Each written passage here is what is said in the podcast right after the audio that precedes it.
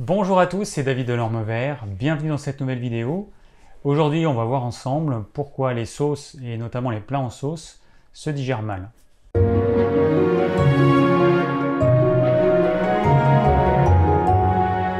Alors il y a différents paramètres qui entrent en ligne de compte. Tout va dépendre avec quoi vous allez manger cette sauce. Par exemple, si vous mangez cette sauce avec un farineux féculent, pain, pâtes, riz, pommes de terre, tous les aliments euh, riches en amidon, les céréales, les légumineuses et les légumes racines. Eh si vous mélangez cette catégorie d'aliments avec quelque chose d'acide, qu'est-ce qui va se passer? Je rappelle juste que la salive, pour pouvoir fonctionner et pouvoir prédigérer les amidons, a besoin d'avoir un pH neutre. Si dans votre sauce il y a quelque chose d'acide, ça va neutraliser l'action de la salive. Donc ça veut dire que votre pain, que vos pâtes, que votre riz, que vos pommes de terre ne vont pas être prédigérés par la salive. Donc ces aliments vont rester dans votre estomac euh, sans rien faire. Hein. Au niveau digestion, il ne va rien se passer. Parce que dans l'estomac, alors je rappelle juste un petit peu comment ça fonctionne. Dans l'estomac, eh ben, vous avez la production d'acide chlorhydrique qui va acidifier le milieu de plus en plus euh, à partir du moment où vous avez fini de manger. L'estomac va produire de plus en plus d'acide chlorhydrique. Cet acide chlorhydrique va acidifier le milieu, donc le pH il va descendre. Et le but de cet acide chlorhydrique, c'est de transformer une substance qu'on appelle le pepsinogène en pepsine. La pepsine, c'est une enzyme, hein, une espèce d'outil, vous imaginez des ciseaux. Cette enzyme sert à digérer les protéines, donc à découper les molécules protéiques qui sont des longues chaînes d'acides aminés, à les découper en morceaux plus petits. Donc la salive produit l'amylase salivaire qui sert à prédigérer les amidons. Quand vous mangez, dans votre estomac, il ne se passe rien, en gros, pendant à peu près une heure. Au bout d'une heure, votre estomac va commencer à produire l'acide chlorhydrique. Donc c'est pour ça que pendant tout ce temps-là, la salive a le temps d'agir sur les amidons.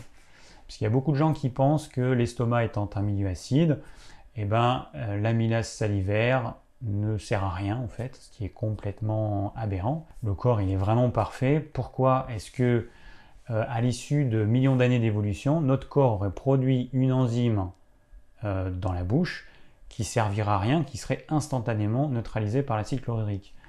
Bon, heureusement, c'est pas comme ça que ça fonctionne. Notre estomac, quand on est à jeun, il contient une toute petite quantité d'acide chlorhydrique. Et euh, dès qu'on va manger quelque chose, eh ben cet acide va être tamponné, c'est-à-dire qu'il va être dilué par les aliments. Et du coup, l'amylase salivaire va pouvoir agir D'autant plus que quand vous mangez des choses solides, ces, aliments solides que vous aurez déjà mâchés, ils vont rester sur la partie haute de l'estomac, pas sur la partie basse, qui contient un tout petit peu d'acide chlorhydrique au départ. Alors on va prendre un exemple. L'exemple le plus simple, c'est de manger des pâtes avec de la sauce tomate. La sauce tomate, c'est acide, hein, c'est un pH relativement bas qui va artificiellement être remonté par euh, les industriels en rajoutant du sucre euh, ce qui fait que l'acidité, on la sent pas. Hein, il y a une boisson, il y a des boissons qui sont hyper acides, ce sont les sodas. Les sodas, ils sont hyper acides. D'ailleurs, c'est ça qui est responsable des problèmes dentaires chez les jeunes. C'est plutôt l'acidité que le sucre. C'est surtout cette acidité qui attaque directement euh, l'émail des dents. Et bien, cette acidité, quand on boit un soda, on la sent pas parce que c'est hyper sucré. Bon, bah, dans la sauce tomate que vous pouvez trouver dans le commerce, vous regardez les ingrédients, très souvent vous allez voir qu'il y a un ajout de sucre. Ce sucre, il est là juste pour euh, compenser le fait que les industriels ont pris des tomates bas de gamme le plus souvent, des tomates qui ne sont pas assez mûres. Ben, moi cet été, j'ai vu un champ de tomates euh, par chez moi qui était euh, moissonné. Les tomates, elles étaient à même le sol et c'était moissonné par, un, par une machine. Et il y avait des tomates rouges, des tomates vertes, il y avait évidemment des tomates pas mûres. C'est ça qui sert comme matière première pour la sauce tomate. Donc vous avez des tomates qui sont pas mûres ou pas assez mûres et du coup, bah, il y a cette acidité qu'il va falloir neutraliser avec du sucre. Donc votre sauce tomate, au goût, elle n'a pas l'air vraiment acide, mais elle est suffisamment acide. Hein, si on prend une petite, euh, une petite bande LED pH pour euh, mesurer l'acidité, on va se rendre compte que c'est bien acide. Cette acidité va neutraliser l'action de la salive, donc les pâtes ne vont pas être prédigérées par la salive. Donc elles vont rester dans l'estomac tranquillement, euh, sans rien faire. On aura dépensé de l'énergie à produire de la salive pour rien, enfin produire des enzymes dans la salive pour rien. Ensuite, tout ça va aller dans l'intestin grêle et vous allez avoir les enzymes du pancréas essentiellement et aussi de l'intestin grêle qui vont poursuivre la digestion Le problème, c'est que les pâtes devraient déjà être prédigérées. Ça veut dire que le pancréas, notamment, va devoir euh, essayer de compenser le fait que l'amylase salivaire a été neutralisée à cause de cette acidité venant de la sauce tomate. C'est un petit peu dommage. On dépense beaucoup d'énergie, beaucoup de nutriments pour rien en fait en faisant ça.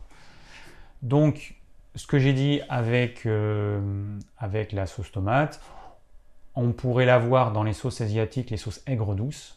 C'est des sauces dans lesquelles on met souvent du vinaigre, du sucre. Donc c'est des sauces aigres douces. Le côté acide est contrebalancé par le, par sucré. Il n'empêche que la salive, elle, bah, si le pH il est trop bas, elle ne fonctionne plus. Voilà, en tout cas au niveau de la prédigestion des amidons. Alors ça c'était le premier point.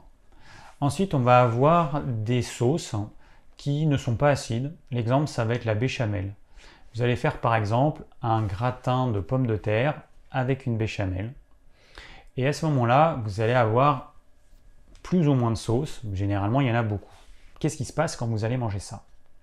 Eh bien, la salive, qui normalement est là pour prédigérer les amidons de la pomme de terre, elle va être diluée par cette sauce. Donc la salive sera moins efficace puisqu'elle va être diluée par cette, euh, par cette béchamel. Et ça, ça va être le cas de tous les plats avec, euh, avec des sauces. Bon, c'est vrai que dans la cuisine française, on a beaucoup de sauces. Hein. On peut avoir une poule au pot. La poule au pot, euh, on va la manger avec, je sais pas, du riz, avec des pommes de terre. On va avoir euh, un sauté de, veau, enfin voilà, euh, du navarin euh, d'agneau, etc., etc. On a plein de plats en sauce qui sont bah, très bons, mais le problème c'est que cette sauce, ça va diluer les sucs digestifs. C'est ça le gros problème. Donc ça c'est le deuxième point. Le troisième point, ça va être la cuisson de la viande. Quand vous prenez une viande comme une viande rouge, alors moi j'ai remarqué ça, euh, surtout sur les viandes rouges, mais moins sur la volaille. avec une volaille, par exemple, vous pouvez faire une poule au pot, vous, vous pouvez cuire longtemps votre, euh, votre viande dans, de l'eau, dans un bouillon. Et personnellement, au niveau digestif, euh, je ne sens, sens pas de problème particulier. En revanche, quand je fais la même chose avec de la viande rouge, donc, euh, bah, c'est un pot-au-feu en fait. Hein. Vous mettez un morceau de viande que vous mettez à cuire dans de l'eau avec des légumes. Alors, ça doit cuire longtemps, euh, à 3 heures à peu près. Et alors là, au niveau de digestion, euh, là, ça met, ça met 3 plombes à digérer. Et pour pouvoir vérifier que c'est bien ça, ce qu'il faudrait faire, ce serait simple, c'est que vous prenez ce même morceau de viande, vous le hachez pour pouvoir le manger. Parce que le problème, c'est que ce type de morceau, n'est pas fait pour être mangé comme ça, n'est pas fait pour être grillé et c'est dur comme du béton. Donc vous le hachez, vous le faites cuire à la poêle comme vous voulez, comme un steak haché, vous le mangez et vous regardez comment vous le digérez. Et puis le même morceau qui aura cuit 3 heures, eh ben donc vous faites un pot au feu et vous testez, vous verrez la différence. Moi j'ai remarqué ça sur moi et puis bah, j'ai des amis qui m'ont confirmé avoir euh, ressenti la même chose. Donc cette viande, euh, qui est trop cuite, qu'est-ce qui peut se passer? Alors les protéines, c'est l'association d'acides aminés. Comme je vous l'ai déjà dit dans différentes vidéos, vous imaginez un acide aminé comme une perle. Bon, des acides aminés, il y en a une vingtaine. Donc vous imaginez 20 perles de couleurs différentes. Et une protéine, eh ben, c'est comme un collier de perles avec des perles les unes à la suite des autres. Sauf que une protéine, en fait, nous on imagine un collier, juste une ligne. Mais une protéine, c'est une molécule en trois dimensions. Hein, vous imaginez votre collier de perles dans l'espace qui fait comme ça des circonvolutions. Voilà, c'est ça une protéine. Et quand on fait cuire trop longtemps une protéine, ce qui peut se passer, eh ben, c'est que la forme de cette molécule, eh ben, elle change à cause de la cuisson. Ça a dénaturé la protéine, la forme elle change. Les enzymes qui normalement sont censés reconnaître ces protéines, nos enzymes digestifs, donc imaginez des petits ciseaux qui servent à couper ce collier de perles, eh ben, nos enzymes ne vont plus reconnaître euh, cette, protéine et ne vont plus être capables de découper correctement cette molécule. Ou en tout cas pas aussi finement qu'avant, ou avec euh, une production d'enzymes beaucoup plus importante que la normale. Voilà, donc le problème il est là. Alors la quatrième cause de mauvaise digestion, ça peut être une sauce qui est trop grasse. Ça c'est tout à fait possible, une sauce qui est trop grasse, et eh ben forcément ça va être beaucoup plus long à digérer. Je rappelle juste que plus vous mettez de gras dans votre repas, plus il va être long à digérer, que le gras à température du corps, à 37 degrés, il, devient liquide. Hein. Le gras animal, il va devenir euh, liquide. Le gras végétal, euh, l'huile de coco par exemple, qui, euh, fige à à peu près en dessous de une vingtaine de degrés, eh ben, forcément, dans le corps, ce sera liquide. Donc tout le gras, il va être à la surface de l'estomac. C'est ce qui va sortir de l'estomac en dernier et c'est ce qui va ralentir la digestion. Donc une sauce vraiment, vraiment, vraiment trop grasse, forcément, elle va nous rester sur l'estomac. Et puis après, ben, on peut avoir euh, un mix. On peut avoir euh, un plat qui va être euh, avec une viande qui sera trop cuite. On peut avoir une sauce trop grasse. On peut avoir trop de sauce. Et puis, on peut avoir de l'acidité. Alors, le bourguignon, par exemple, c'est de la viande de bœuf avec du vin qu'on fait cuire très longtemps. Le vin, c'est une boisson qui est acide. Donc, quand vous allez accompagner votre bourguignon avec des pommes de terre, avec du riz ou ce que vous voulez, l'acidité de la sauce va neutraliser l'action de l'amylase salivaire. Donc déjà, les amidons du riz, des pommes de terre, il va rien se passer au niveau de l'estomac, ça va pas être prédigéré. Après, il y a la sauce en plus ou moins grande quantité. Et puis, si votre sauce est grasse, forcément, eh ben, ce sera encore plus difficile à digérer. Et donc, et puis pour finir, ben, il y a la cuisson de la viande qui est euh, beaucoup trop, euh, trop longue. Les protéines sont dénaturées en partie, nos enzymes ne les reconnaissent plus, et donc la digestion s'en trouve euh, impactée de façon négative. Alors on fait comment pour euh, manger des plats en sauce et pour bien digérer? Eh bien, il n'y a pas de solution. Il n'y a pas vraiment de solution. Si votre viande est trop cuite, même si vous la mangez nature, de toute façon, vous verrez que ce sera long à digérer. Si vous avez une sauce qui est acide, à ce moment-là, l'idéal, ce serait pas de la mélanger, enfin pas de la manger avec des farineux féculents, ni pâtes, ni riz, ni pommes de terre, ni pain, euh, et manger uniquement avec des légumes, avec du brocoli, des haricots verts, des courgettes, ce que vous voulez. À ce moment-là, il n'y aura pas d'impact au niveau de la digestion, pour peu que la viande ne soit pas trop cuite. Mais euh, là, ça va plutôt bien passer. Et si votre sauce est trop grasse, bah, vous ne pourrez rien y faire, hein, puisque le gras est inclus dans la sauce. Alors il y a beaucoup de personnes qui n'arrivent pas à manger euh, des légumes ou des, des, céréales, des légumineuses, des légumes racines sans sauce. Alors c'est un problème parce qu'ils euh, vont avoir une digestion qui va être beaucoup plus difficile, qui va être beaucoup plus longue. Ça va leur demander beaucoup d'énergie. En tout cas, ils vont perdre de l'énergie à digérer euh, les aliments bah, qui, vont mal se digérer à cause de cette sauce.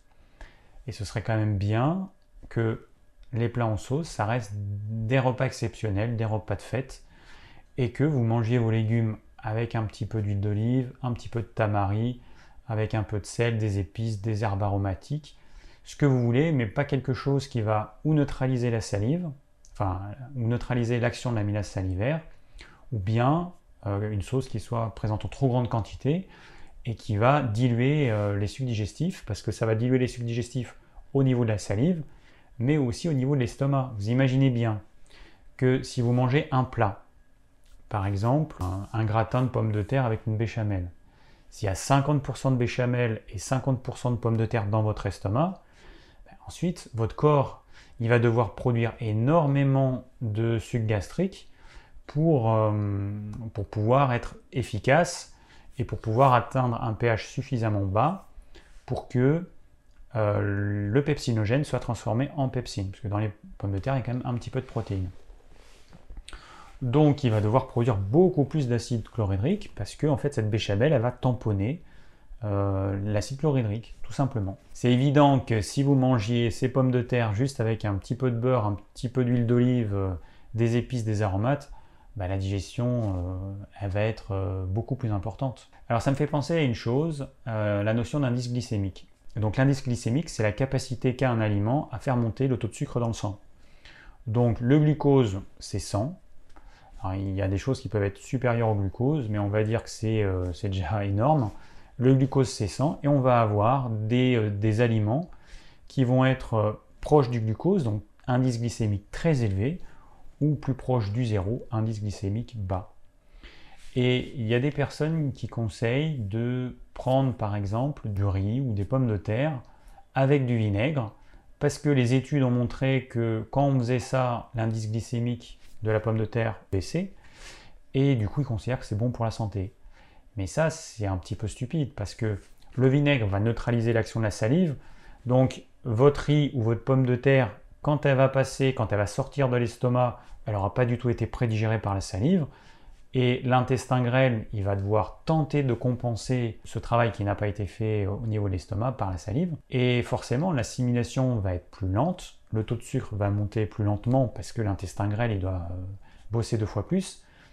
Mais, mais ce n'est pas une solution, ça reste quand même une indigestion. Donner des conseils comme ça, ça montre déjà que les personnes n'ont rien compris à la physiologie digestive. Sur le long terme, c'est gaspiller son énergie pour rien et en plus consciemment. C'est-à-dire mettre du vinaigre exprès sur du riz, c'est complètement débile.